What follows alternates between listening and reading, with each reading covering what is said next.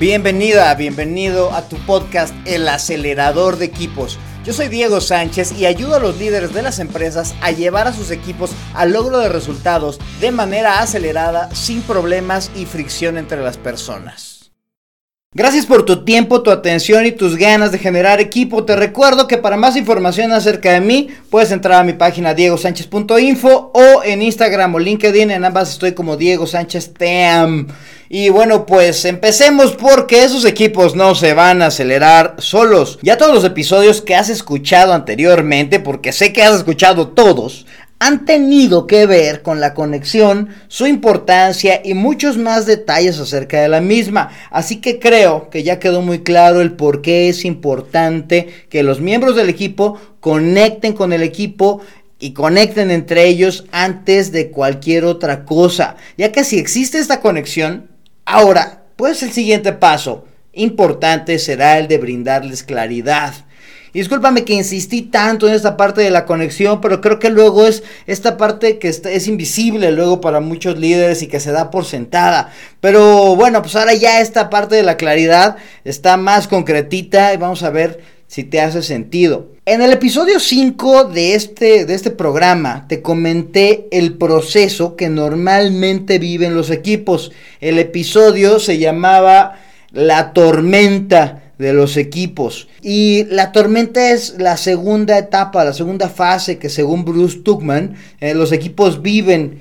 Y pues la tienen que vivir de manera pues natural después de haberse formado. Si no lo has escuchado, pues te recomiendo que lo hagas, ya que te va a ayudar a entender que esta etapa que te cuento es normal.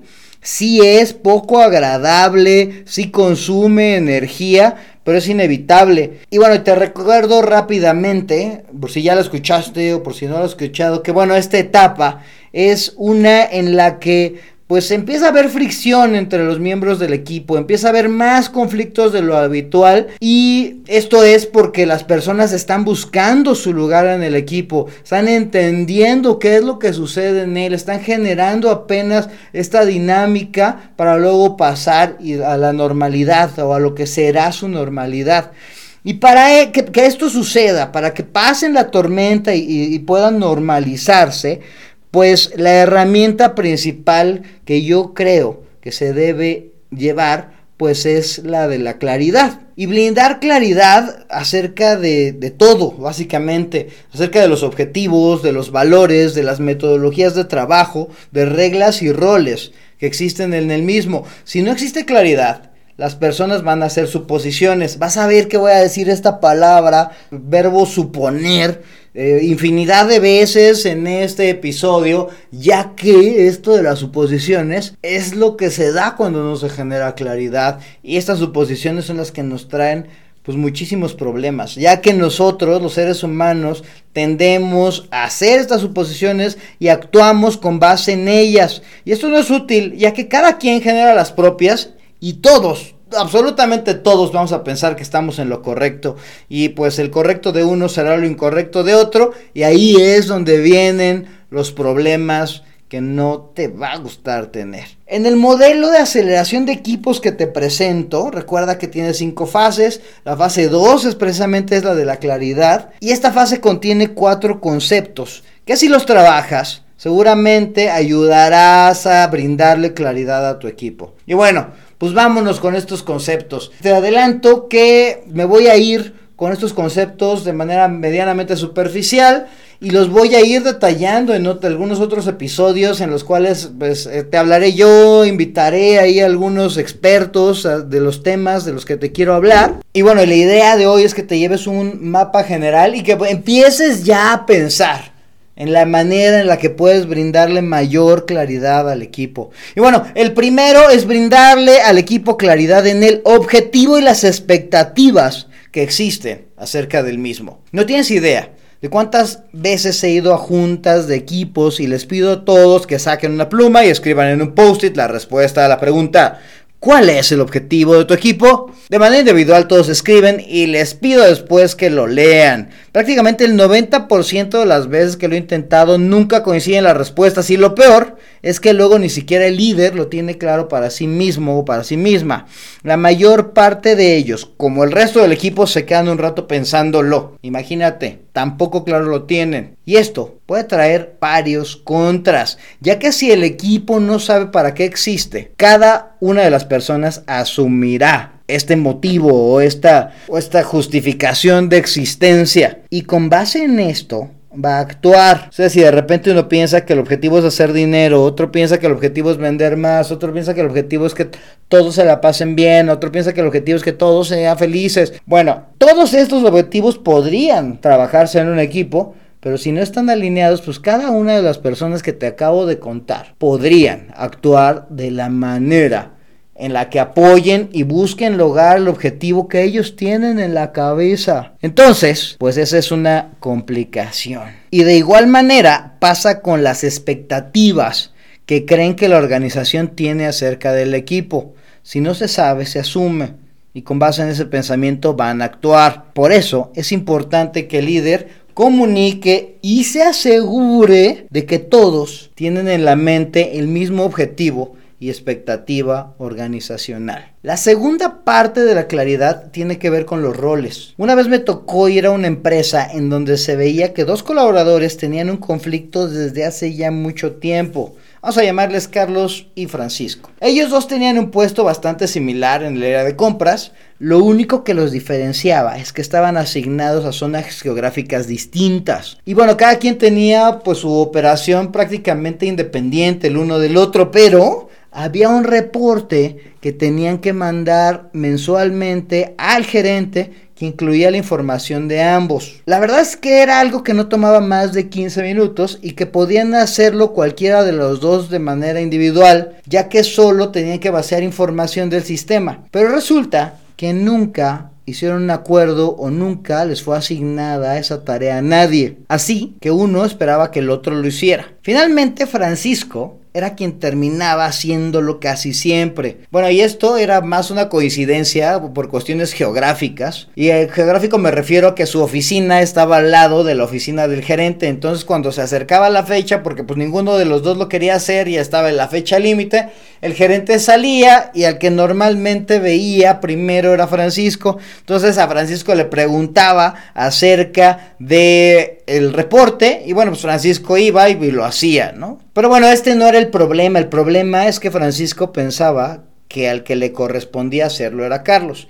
Y bueno, y por su parte, Carlos, como veía que Francisco siempre lo hacía, pues asumió que esta era una tarea que le correspondía a Francisco. Entonces, de hecho, algunas veces que el gerente llegaba y le decía a Carlos, le preguntaba a Carlos por el reporte, porque pues lo veía primero que a Francisco, pues Carlos iba y pues muy amablemente pues le decía a Francisco pues que dónde estaba el reporte, ¿no? Entonces, imagínate la que se armaba en esos momentos en donde empezaban ahí a tener discusiones fuertes, que te toca a ti, que me toca a mí, pero que tú no lo has hecho, que sí, vaya, ¿no?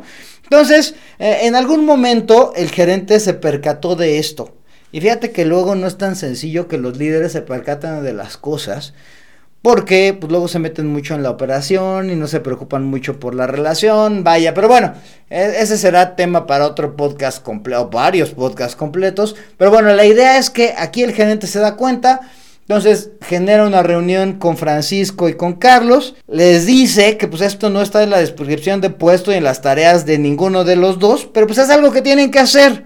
Así es que llegó y les dijo, les propuso de hecho, que pues él se le hacía justo que los meses pares los hiciera Carlos, los meses nones los hiciera Francisco y bueno pues así ya uno cada mes ya sabría pues cuándo le toca, ¿no? Ambos dijeron que estaba bien y bajo ese acuerdo no volvieron a tener ninguna discusión acerca de ese tema. Y finalmente, pues al quitar la mayor cuestión de fricción entre ellos, pues la relación empezó a mejorar. No te digo que ahora son los mejores amigos de la vida, no, pues para nada son los mejores amigos de la vida, pero por lo menos ya quitaron esa barrera, esa cuestión o esa fricción dentro de su normalidad. ¿Y acá voy con esto?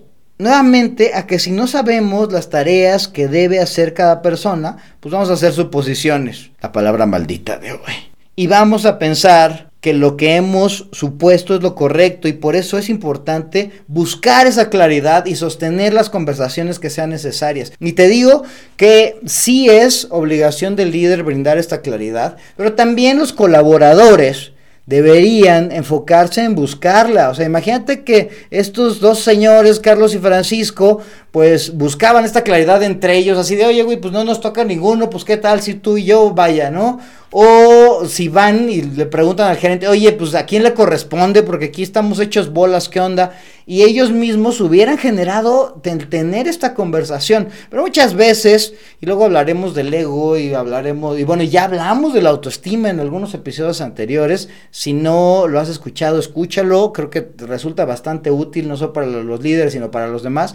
Eh, luego por estas cuestiones, pues no nos atrevemos a tener estas conversaciones que les hubieran ahorrado meses de problemas a estos dos caballeros. Pero bueno, vámonos a la tercera. La tercera parte de la claridad se brinda en la estrategia. Saber qué cosas vamos a hacer, cuál es la importancia que tiene y cómo las vamos a hacer. La estrategia, la verdad es que es un proceso ya más complejo que vamos a ver en un episodio en particular. Voy a invitar a mi amigo Ricardo, que es un expertazo en este tema. Pero básicamente lo voy a resumir en brindarle al equipo las prioridades que tiene el mismo, ya que gran parte de los conflictos en los equipos se debe a que existe confusión en las prioridades. Así que cada uno piensa que lo que está haciendo es lo más importante. Y entonces pues piensa que el otro pues no está comprometido o que no busca lo mejor para el equipo. Y bueno, así piensan todas y todos.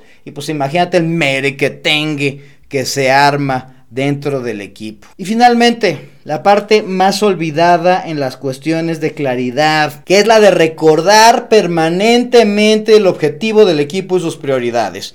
Gran parte de los líderes con los que he trabajado olvidan que una de las tareas más importantes que tienen es el de fungir como recordadores. O tal vez ni siquiera se lo han preguntado, no saben que esta es una de sus tareas. Pero es su labor ayudarle al equipo a recordarles a dónde van, que no pierdan el foco. Ellos tienen la capacidad de tener una visión global de lo que sucede en el equipo. Y esto les debería permitir a sí mismos ver si están haciendo lo correcto o si hay que modificar el rumbo. Y esto se lo tienen que estar recordando al equipo de manera permanente. Recuerda que las personas están enfocadas a la operación. El líder no debería estar enfocado en la, en la operación, debería estar enfocado en la estrategia, debería estar enfocado en las relaciones. Entonces ellos podrían perder visión del objetivo. Si es que no puedes dar por sentado que todos saben por qué y para qué están haciendo lo que están haciendo. Es más, creo que gran parte de las veces los líderes dan por sentado que todos lo saben, aún cuando ni siquiera ellos y ellas lo tienen claro. Y bueno, estos son los cuatro componentes de la claridad en el equipo. Te digo que los vamos a estar platicando a detalle durante los próximos episodios, así es que no te los pierdas. Y bueno, espero que te sea ya de ayuda. Empieces con tu proceso de reflexión y empieces a brindarle claridad a tu equipo. Pero bueno, para darte un empujón a que busques esta claridad, ya sabes que está mi sección favorita de El reto. Y hoy vamos con un reto que te va a ayudar precisamente a empezar con esta cuestión de la claridad, pero vamos a trabajar primero en brindarte claridad a ti, y la tarea podría ser muy sencilla. Te vas a cuestionar a ti mismo o a ti misma.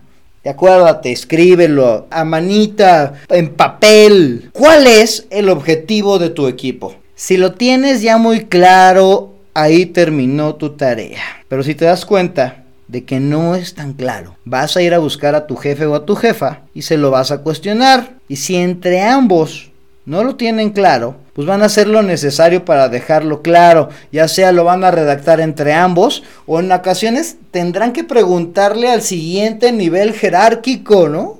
al jefe de tu jefe y tal vez entre los tres tengan esta conversación.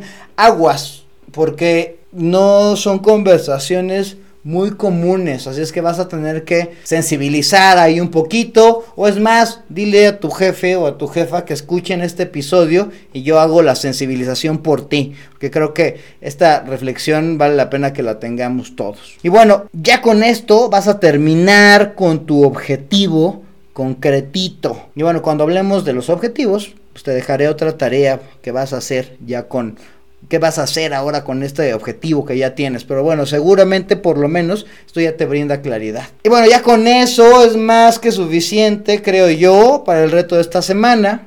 Te deseo mucho éxito y que esto te ayude a empezar con el trabajar en la claridad de tu equipo.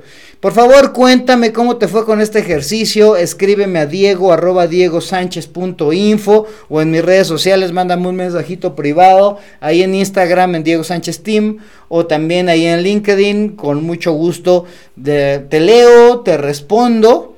Y bueno, así te dejo. Y recuerda, todos, estemos en donde estemos. Si mejoramos como personas y trabajamos en nuestras relaciones, podemos ayudar a la mejora de nuestros equipos. Adiós.